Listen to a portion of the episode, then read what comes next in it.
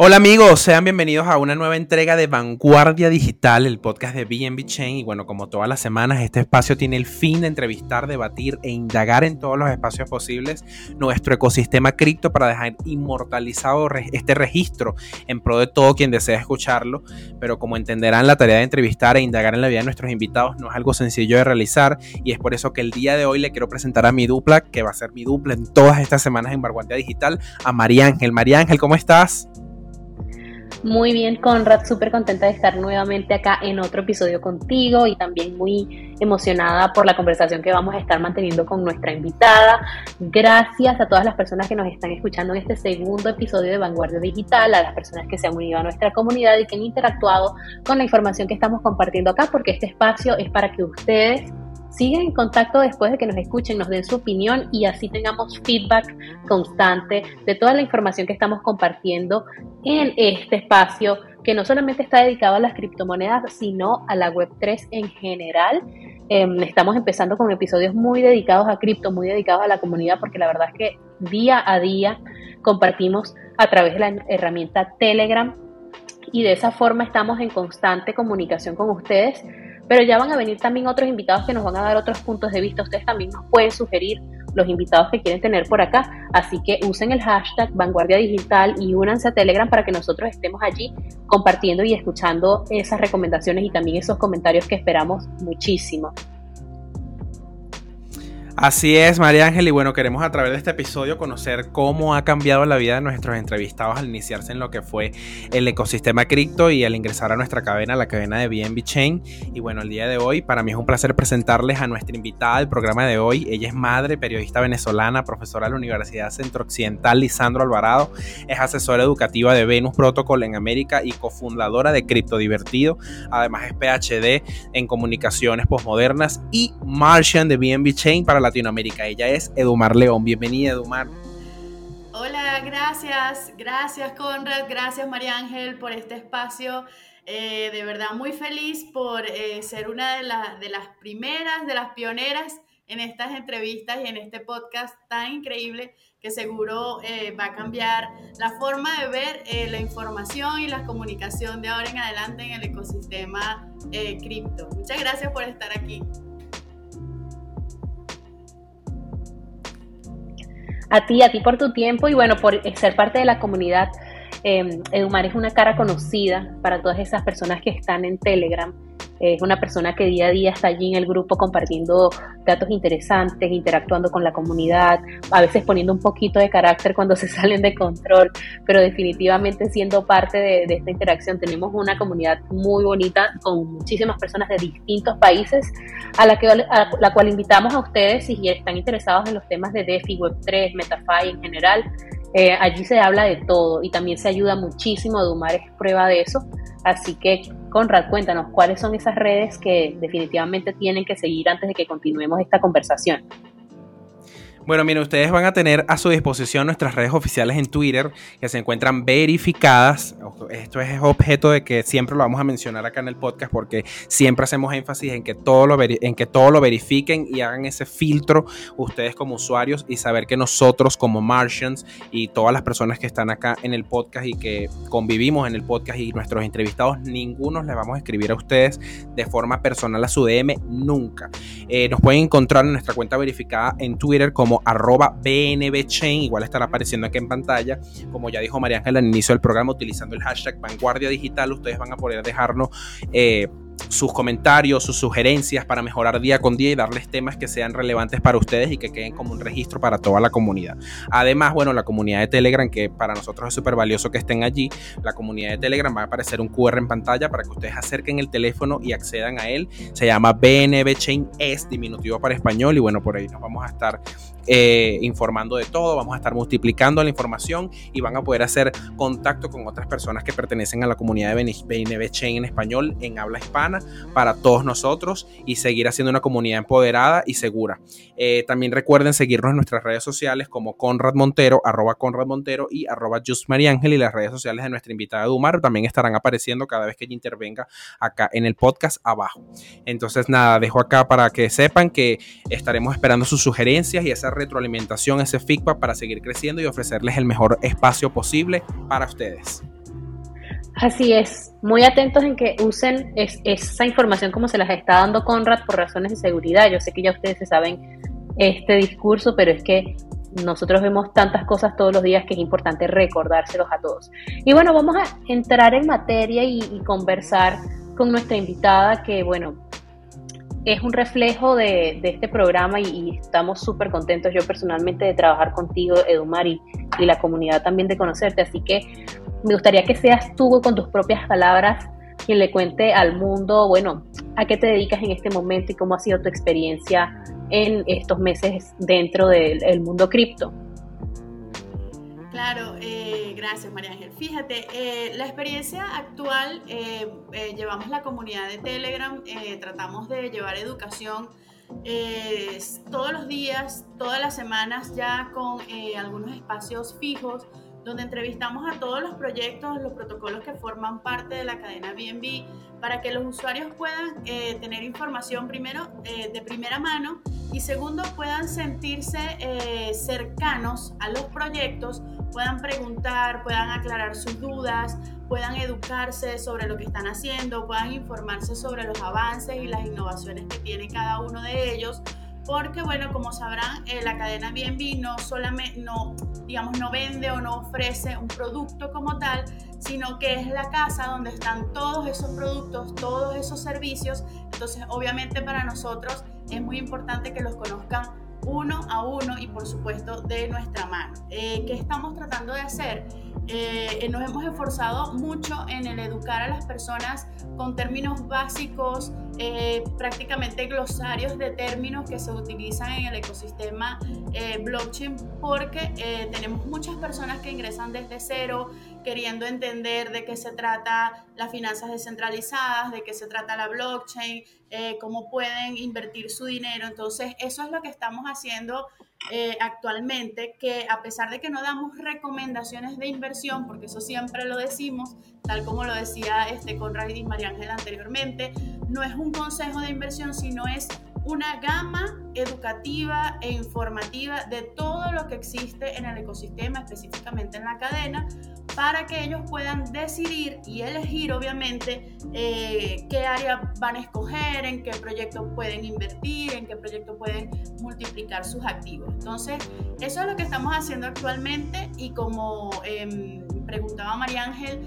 eh, que cómo ha cambiado mi vida, obviamente, desde que estoy aquí. Bueno, imagínate, Siento que, que, puedo educar y comunicar porque era lo que anteriormente hacía, pero de una forma muy distinta. Yo vengo de ser profesora en la universidad, estudié periodismo, entonces, digamos, traté de unir eh, las dos áreas, ¿no? El periodismo y la educación, eh, para ahora estar aquí, digamos, complementándolo con todo lo que es este nuevo mundo para mí, pero nuevo y fascinante mundo para mí, ¿ok? Entonces, fíjense, anteriormente, antes de esto, eh, como les contaba, eh, estudié periodismo, pero por situaciones eh, políticas de mi país no podía, digamos, ejercer con libertad, no sentía que, no sentía que realmente podía hacer o podía desenvolverme en lo que yo soñé que iba a ser cuando estudiante. Entonces, fíjense, eso me permitió, digamos, irme más hacia la parte de la gerencia, la comunicación corporativa, eh, buscar estudiar otras áreas que pudieran complementar lo que ya había hecho. Entonces, aunado a eso, empecé ya luego a dar clases en la universidad y bueno, tuve 10 años dando clases en la universidad hasta que empecé a descubrir, digamos, el mundo cripto. Para, para es un secreto que dentro eh, de, los países latinoamericanos el ahorrar con nuestras monedas se hizo bastante complejo, eh, se hizo difícil, entonces bueno, empezando a buscar estrategias que me permitieran, digamos, garantizar el futuro de mi hijo en unos próximos años, por supuesto, el, nuestro también, el mío. Eh, entonces, bueno, empezamos a estudiar, empezamos a indagar eh, junto con mi hijo, que es una motivación muy importante para mí. Empezamos a estudiar de este ecosistema y bueno, surgió la oportunidad, María Ángel me dio la oportunidad y dije, bueno, sí, creo que tengo eh, alguna experiencia en un área que puedo traer hasta esta, porque de esta no tenía mucha, les puedo decir, no tenía prácticamente nada pero dije, bueno, si sé comunicar y en estos ecosistemas hace falta que la gente, que a la gente le informen, la comuniquen, le digan, la orienten y siempre he hecho eso, entonces bueno, creo que eso puede servir en esta área. Entonces bueno, y aquí estoy informando, educando, atendiendo, orientando, eh, llevando, de la, llevando de la mano a las personas que entran a la comunidad eh, de una forma, bueno, amable, sincera. Somos un rostro de carne y hueso, somos somos representantes que tenemos esta camiseta con mucho orgullo y con mucho honor porque es lo que queremos, que BNB eh, se acerque más a las personas y las personas sientan que no somos una cadena de bloques, una estructura de solo desarrolladores, no, somos humanos, somos personas y aquí estamos para ustedes en cada rincón del planeta donde podamos estar.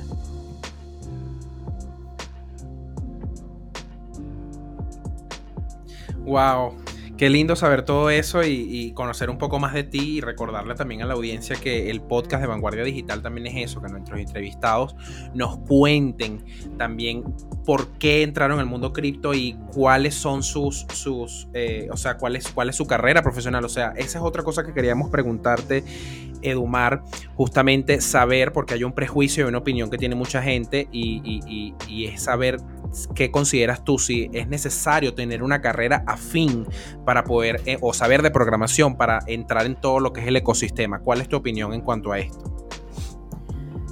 Bueno, fíjate, em, yo también tenía la misma concepción y creía que este mundo era solamente para personas, eh, digamos, que habían estudiado computación, sistema, programación, qué sé yo pero es, es, una industria al final, ¿no? Entonces, en una industria, pues regularmente hace falta, eh, mira, las personas que ordenan, las personas que planifican, las personas que gerencian, las personas que comunican, las personas que llevan a cabo ciertas actividades, además de las de desarrollo y de programación, que obviamente son las que se realizan en la blockchain, ¿no? Entonces, Em, al darte cuenta que es una industria que está creciendo y que, y que, bueno, obviamente apenas somos muy nuevos, nosotros somos pioneros de esto que está sucediendo y que cuando nuestros hijos en 10, 20 años vean el crecimiento de la industria, bueno, como en algún momento nosotros vimos el crecimiento de la revolución industrial en la que trabajaron nuestros padres, por ejemplo, o en la que se formaron nuestros padres, entonces creo que así va a pasar igual, ¿no? Cuando nuestros hijos en 10 o 20 años vean y digan, oye, mira, sí puedo tener oportunidades en este mundo porque fue un mundo que se creó o fue una industria que se creó por desarrolladores, por comunicadores, por educadores, por contables, por abogados, porque aquí hay leyes que deben llevar abogados. Aquí hay este, contabilidades que deben llevar los contables.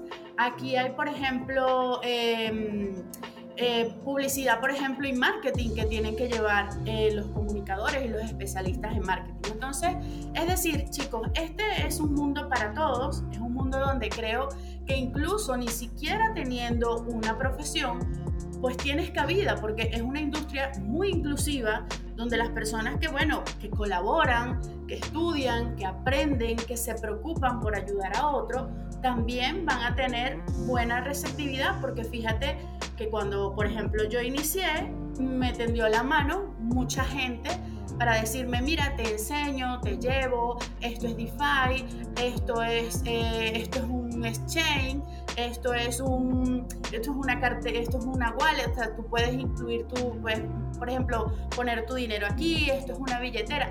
Y sabes que me voy dando cuenta en el camino que todas esas personas que me ayudaron y me colaboraron en una primera instancia no eran desarrolladores Mm, mm, o algunos ni siquiera habían estudiado ninguna carrera universitaria. Es decir, es gente que se preocupa, que está dentro del ecosistema, que se casa con los proyectos, que se, que se enamoraron de sus proyectos y quieren llevarlos adelante y que aportan todo lo mejor de sí para que este ecosistema siga creciendo y obviamente la adopción siga siendo eh, más rápida, más acelerada, pero bueno, como estoy seguro que, siempre decimos en BNB a nivel este, global y, nosotros lo decimos en la comunidad siempre, que sea un crecimiento pero sólido, ¿sabes?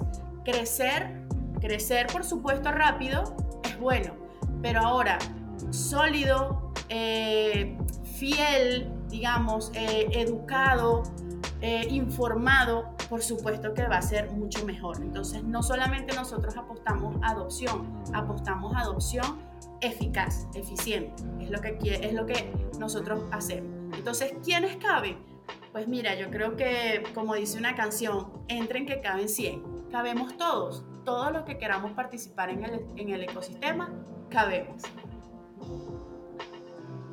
Excelente, Dumar. Me parece muy bonito compartir con toda la comunidad que nos escucha esta experiencia de calle que tuviste, pasando del el mundo del periodismo, eh, la docencia en las universidades, hasta entrar acá. Así que ya saben, las personas que nos están escuchando, no hay barreras de experiencias previas, ubicación geográfica, edad, ni nada de eso. Quítense todas esas etiquetas porque definitivamente cuando ustedes quieren lograrlo, pueden lograrlo. La cuestión está en encontrar las herramientas adecuadas y espero que este podcast en específico sea un impulso para todos esos que nos están escuchando y que nos compartan con el hashtag Vanguardia Digital qué necesitan saber, qué dudas tienen, qué, qué motivación hace falta, porque aquí nosotros estamos para ayudarlos en este proceso.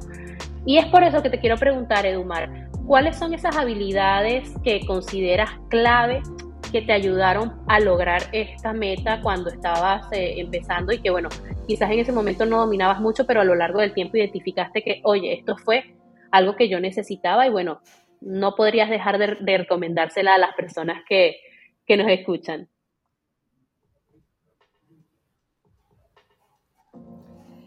Fíjate, yo creo que lo que más me sirvió, digamos, eh, ha sido las ganas siempre de aprender cosas nuevas. Mira, el, el hecho de que, de que, bueno, digamos, tengamos una edad, no quiere decir que el estudio es solamente para personas más jóvenes o, personas que estén dentro de la universidad. Siempre me gustó estudiar mucho y el hecho de, de poder, digamos, aprender, preguntar sobre todo, porque sabes, a veces quieres estudiar y empiezas a leer y a leer y a leer, y a veces no entiendes nada, a veces te acuestas a dormir leyendo medio libro y no entendiste nada, quieres volverlo a leer al otro día, eh, pero la parte, digamos, esa... Mm, eh, soy extrovertida y puedo preguntar a quien sea sin pena, nada. Y mira, ¿y cómo se hace esto? Mira, ¿y cómo se hace tal cosa? ¿Y cómo crees tú que yo puedo ayudar en, en esto? Entonces, buscando obviamente qué fortalezas ya yo tenía pero estudiando y preguntando a todo el que, digamos, me tendía la mano, me ayudó a llegar más o menos, digamos, donde estoy. Sé que, sé que a lo mejor eh, muchos dirán, oye, pero si yo soy introvertido, entonces quiero decir, quiere decir que no tengo oportunidad. No, no, si tienes oportunidad, obviamente, pero yo creo que a mí me funcionó el hecho de preguntar, comunicarme todo el tiempo, eh, leer, obviamente estudiar, eh, buscar la forma de siempre avanzar un poco más y el enseñar a otras personas que estaban, digamos, eh, a mi lado, que están cerca de mí, me permite también, digamos, sabes, bueno, no sé, a, quien ha practicado la docencia sabe que cuando está explicando es como que refuerza el, lo que está, el, conocimiento, ¿no? Entonces yo tenía un conocimiento, lo explicaba y entonces eso lo fortalecía. Cuando empiezas a entender eso, obviamente se te hace mucho más fácil todo lo demás. Para mí, chicos, habilidades blandas como eh, la planificación, el, el liderazgo, cómo eh, llevar conversaciones de manera fluida, obviamente me ha permitido tener un poco más de espacio y crecimiento en el ecosistema. Wow, yo estoy súper de acuerdo con, eh, con esas cosas que tú estás mencionando.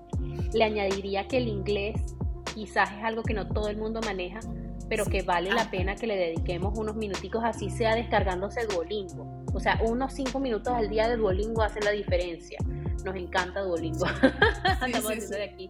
Haciendo cuña. Pero es que verdad, hay muchas herramientas disponibles en este momento.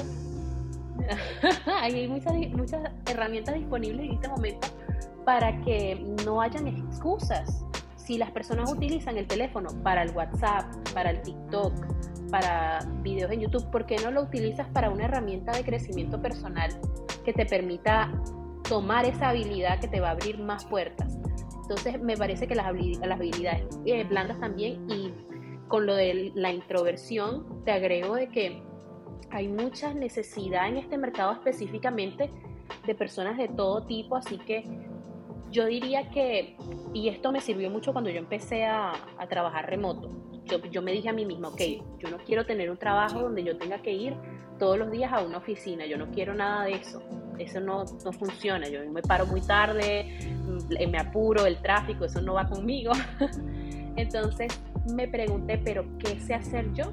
Porque veía que habían eh, trabajos, por ejemplo, asistentes virtuales muy sonados, eh, profesores de idiomas, eh, profesores de algún tipo. Era lo que yo veía en aquel entonces, pero yo decía, ¿qué sé manejar yo correctamente bien que yo pueda prestar un servicio de eso? Esa pregunta me hizo analizarme mis habilidades a un punto de las cosas que yo conocía que yo podía prestar un servicio o comunicárselo a una persona. Y en el caso de cripto, repito esto que dijo Edumar, cuando tú explicas las cosas las aprendes dos veces, o sea, la perfeccionas. Y eso cuando yo empecé a trabajar en Binance yo no sabía de cripto.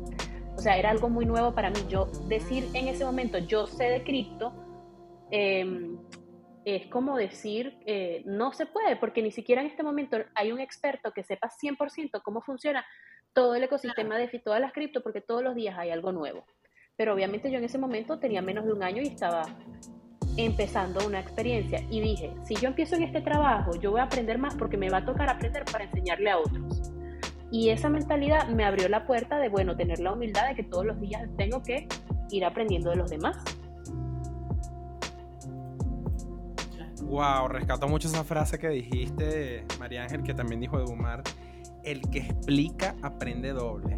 O sea, creo que es algo súper valioso de lo que, bueno, aparte de toda la conversación que se está llevando a cabo en este momento, es algo súper valioso para todos y que deberíamos aplicarlo en todo, ¿no? Siempre que sabemos, sepamos algo y lo expliquemos, en realidad estamos también aprendiendo porque estamos dando una opinión y estamos multiplicando una información.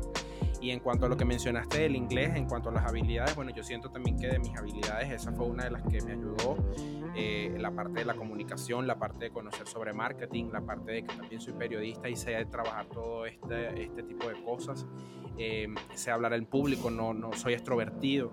Sabes, cada quien tiene habilidades como tal que no necesariamente van arraigadas a una carrera profesional, porque también hay talentos, yo, yo considero que hay personas que tienen talentos innatos eh, y al final, como dijo Edu en su, en su, en su respuesta, este mundo, este ecosistema, perdón, abarca a todos. Entonces todos podemos ser parte y todos podemos aportar ese talento o esa habilidad que tengamos para mejorar el ecosistema. Y bueno, hablando de comunidad, la nuestra, a la cual siempre estamos apuntando, la comunidad española, es muy grande en Latinoamérica y además este es un continente enorme que muchas veces con muchísimos problemas sociales, como lo que mencionó Eumar, del valor de algunas monedas de algunos países locales eh, y problemas económicos de renombre que todos conocemos de primera mano, no tengo que hacer énfasis en ellos. Eh, están todos estos puntos álgidos, álgidos que muchas veces están provocando en nuestras poblaciones que ellos busquen una válvula de escape ante estos problemas y sobre todo los que están relacionados evidentemente al mundo económico. Entonces le quiero preguntar a Edumar ya como ella tiene ya tiempo y experiencia en este trabajo y formando parte de la comunidad y siendo una de las personas encargadas, incluso pionera en lo que fue la comunidad en español, le quiero preguntar eh, cómo tú crees, Edu, que la era DeFi se adapta a estos nuevos tiempos y cómo definirías tú lo que es la libertad financiera el día de hoy. Sí, fíjate, eh, Conrad, excelente la pregunta. Fíjate que en, Latinoamérica fue, em, fue muy sonado, o, por lo menos yo lo escuché mucho, eh, como cuando una persona pedía un crédito en un banco, era muy común que si esa persona, bueno, en ese momento se quedaba sin empleo, en ese momento surgía alguna emergencia familiar y no podía pagar las cuotas de esos créditos, eh, muchas veces eran embargados, es decir, sacaban a familias enteras de sus casas, perdían sus vehículos, en algún momento pudieron eh, presenciar eh, familias enteras embargos porque no podían pagar esos créditos que además de que eran muy difíciles eh, de solicitar por la cantidad de recaudos formales que les exigía una entidad bancaria, eh, luego que lo obtenías, los intereses prácticamente llevaban a las personas a, bueno, imagínate, a pasar años de su vida pagando, por ejemplo, un préstamo. Eso, número uno, con respecto, digamos, a los servicios eh, que pueden encontrarse ahora en, en finanzas descentralizadas. Y número dos, lo otro es que la educación financiera que nosotros teníamos, digamos, de esa finanza tradicional, era muy nula. ¿sabes? Quien sabía de economía eran las personas que trabajaban en los bancos, eh, que, por ejemplo en, Venezuela uno llamaba, no, mira, es que son los grandes banqueros, ¿no? Y era una gente como inaccesible, una gente increíble que sabía muchísimo de economía, pero nosotros, es decir, el cotidiano, el, la persona común, el de a pie, saber de economía era, bueno, prácticamente nulo. Es decir, eh, tú ahorrabas porque en algún momento en la entidad bancaria te regalaban un cochinito para que empezaras a ahorrar, pero no había una cultura ni de ahorro, ni de crédito, ni de, ni de saber qué hacer con tu dinero. Entonces, ¿cómo veo yo ahora que las finanzas descentralizadas pueden, por supuesto, eh, cambiar eso, tanto en, Latinoamérica, bueno, como en el mundo entero? Primero, porque a través de las personas como nosotros que estamos haciendo vida en estas cadenas y en, finanzas descentralizadas, podemos bien educar y orientar a las personas para que tengan mejor eh, orientación financiera, ¿no? Una mejor información sobre qué hacer con sus activos y cómo multiplicarlos.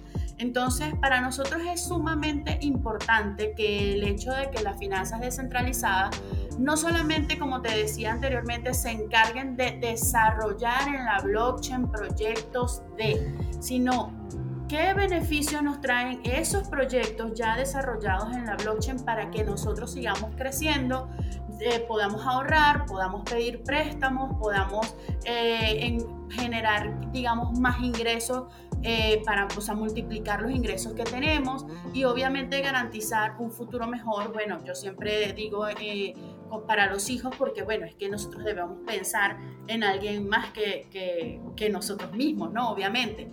Entonces, ¿cuál es la importancia de finanzas descentralizadas? Mira, para mí yo creo que lo más importante es que estamos educando y orientando a las personas para que sean más responsables financieramente. Y con esto te digo, siendo más responsables, somos más libres. ¿Qué significa libertad financiera? Obviamente que tú tienes la responsabilidad sobre tus activos y nadie más. Entonces, más responsabilidad, más libertad. Es lo que creo. Concuerdo muchísimo con todo lo que menciona Edumar. Definitivamente la gente a veces llega buscando información de Bitcoin, buscando información de BNB en general, motivada por el dinero, se crea su cuenta, pero no piensa en cómo va a guardar esas llaves privadas. Si se le pierden las llaves privadas, a veces nos escriben y nos dicen dónde está el soporte y resulta que yo les digo, pero ¿cómo inviertes tú en una cosa que no sabes que, que no tiene soporte porque es descentralizado, no es como un sistema tradicional? Entonces es una brecha muy grande de, de, desinformación y también es romper un hábito porque nosotros estábamos eh, muy familiarizados a que si se nos perdía una tarjeta en la calle, llamábamos al banco y pedíamos otra nueva y teníamos un soporte, una persona que nos ayudaba. Pero eso tiene un precio que es básicamente ceder los derechos de nuestro dinero, acoplarnos a las eh, órdenes o los términos, por así decirlo, de cómo funciona este servicio eh, bajo, su bajo sus decisiones. Y esa, esa libertad que nos ofrecen conlleva una responsabilidad. Responsabilidad es la pequeña cuota que nosotros estamos pagando y conocimiento es como ese down payment que nosotros damos al éxito. Así que, así como le pagábamos intereses al banco, todo este tipo de cosas, deberíamos ponerle un poquito de atención a, a, toda esta información para que ese sea nuestro interés, por decirlo así. Y es mucho mejor porque es básicamente gratis y lo que queda es ganancia para la persona si lo sabe manejar muy bien y yo estoy segura que van a encontrar muchísima información. Afortunadamente ya tenemos muchísima información en español para todo el tema de DeFi, que al principio era un poco complicado. Son plataformas distintas, tienes que crearte una billetera descentralizada, tienes que gestionar la seguridad de esa billetera descentralizada. Hay herramientas físicas que te ayudan a añadir capas de seguridad a todo esto porque son tus fondos, es tu bóveda, por así decirlo. Entonces tenemos que aprender a cuidarla así como antes otros lo hacían por nosotros, pero es mucho mejor tener la responsabilidad. Y bueno, nada, afortunadamente hay un espacio seguro que es la comunidad de BNB, eh, un espacio que nos mantenemos todos los que estamos allí administrando todos los días verificando que se mantenga muy limpio, muy balanceado con la información que recibimos y esperemos que sea de mucha utilidad para todas las personas que nos están escuchando.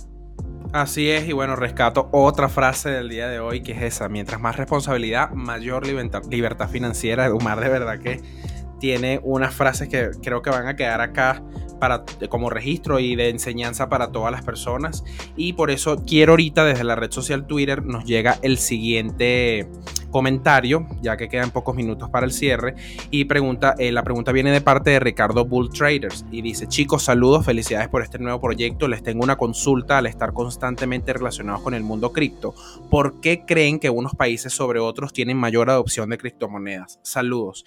Edumar, bueno, que es nuestra invitada, danos tu opinión sobre esta respuesta, sobre esta pregunta, perdón.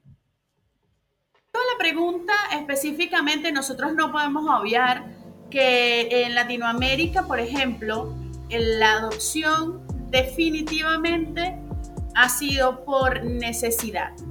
Eh, tenemos unas monedas que para nadie es un secreto, eh, que bueno, se devalúan constantemente, a veces mucho más rápido de lo que nosotros queremos y obviamente la idea o, la, o, la, sí, o la adopción en Latinoamérica obviamente es más una necesidad. Que esa necesidad nos lleva obviamente a educarnos, a informarnos y a orientarnos y luego digamos nos quedamos en el ecosistema eh, de una manera más formal, perfecto, eso es un caso.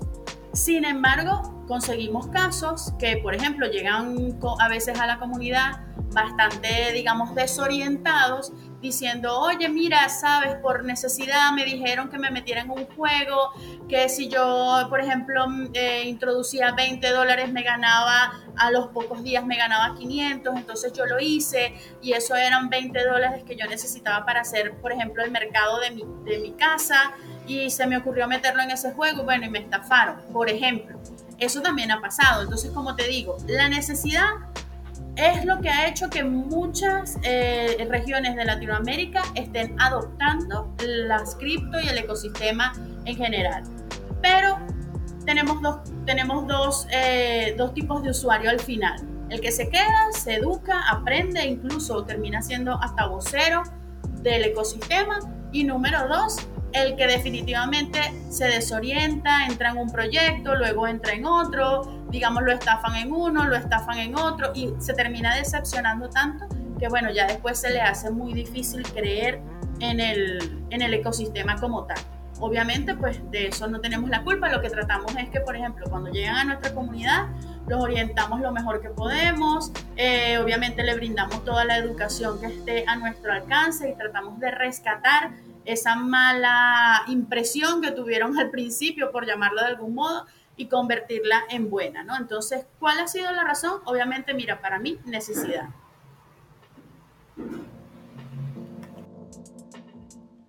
Concuerdo muchísimo con, Edu. De hecho, em, nos podemos dar cuenta que después de la pandemia, muchos países, no solamente en Latinoamérica, sino en el mundo, empezaron a mirar a las criptomonedas con un poco más de seriedad y ese momento aceleró la adopción de las economías alternativas debido al quebrantamiento de las tradicionales que, bueno, sucedió a lo largo del 2020-2021, ya se ha colocado la cosa un poco más en orden, pero las, los cambios quedaron definitivamente. Vemos países como Argentina, donde la adopción va en, en donde la adopción va a un ritmo muy acelerado.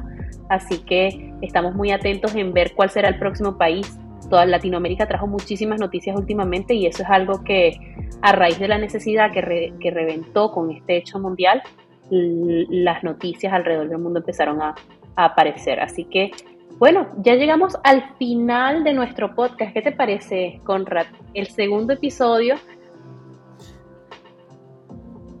Así es, bueno Mari, gracias, muchísimas gracias Edumar. Y, y agregando un poco antes de finalizar a eso que tú comentaste, tenemos el caso de El Salvador y bueno, también eh, la, yo siento que la adopción masiva en Latinoamérica se da por, por el hecho de que no hay confianza o tanta confianza en nuestros gobiernos y en nuestras monedas locales, como ya se mencionó a lo largo del capítulo, y por eso eh, la adopción se ha ido expandiendo y también con todo el tema de la pandemia. Y bueno, queremos ya decirle a las personas que muchísimas gracias por, por escucharnos, muchísimas gracias a ti, Edumar, por estar el día de hoy con nosotros y, y ser vos y contarnos tus experiencias, a ti, María Ángel, por siempre acompañarme. Bueno, muchísimas gracias, Edumar, y, gracias por compartir tus conocimientos el día de hoy. Bueno, no, gracias a ustedes, gracias a Vanguardia Digital por invitarme, gracias Mari, gracias Conrad, de verdad que la pasé súper genial.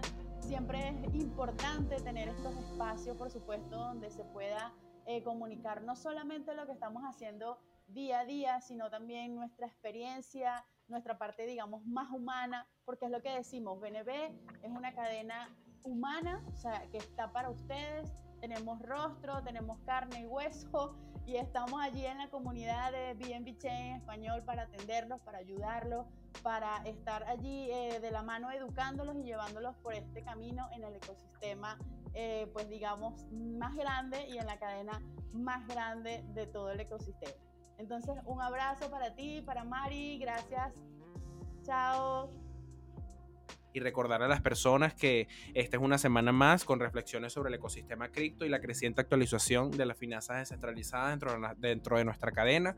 Recuerden seguirnos en nuestras redes sociales como arroba BNBChain y eh, pertenecer a nuestro canal de Telegram para formar parte de nuestra comunidad en la, cuenta de Telegram, en, perdón, en el grupo de Telegram llamado BNBChain es diminutivo español. Así que nos vemos hasta la próxima semana, cuídense mucho y nos vemos y nos mantenemos a la vanguardia digital.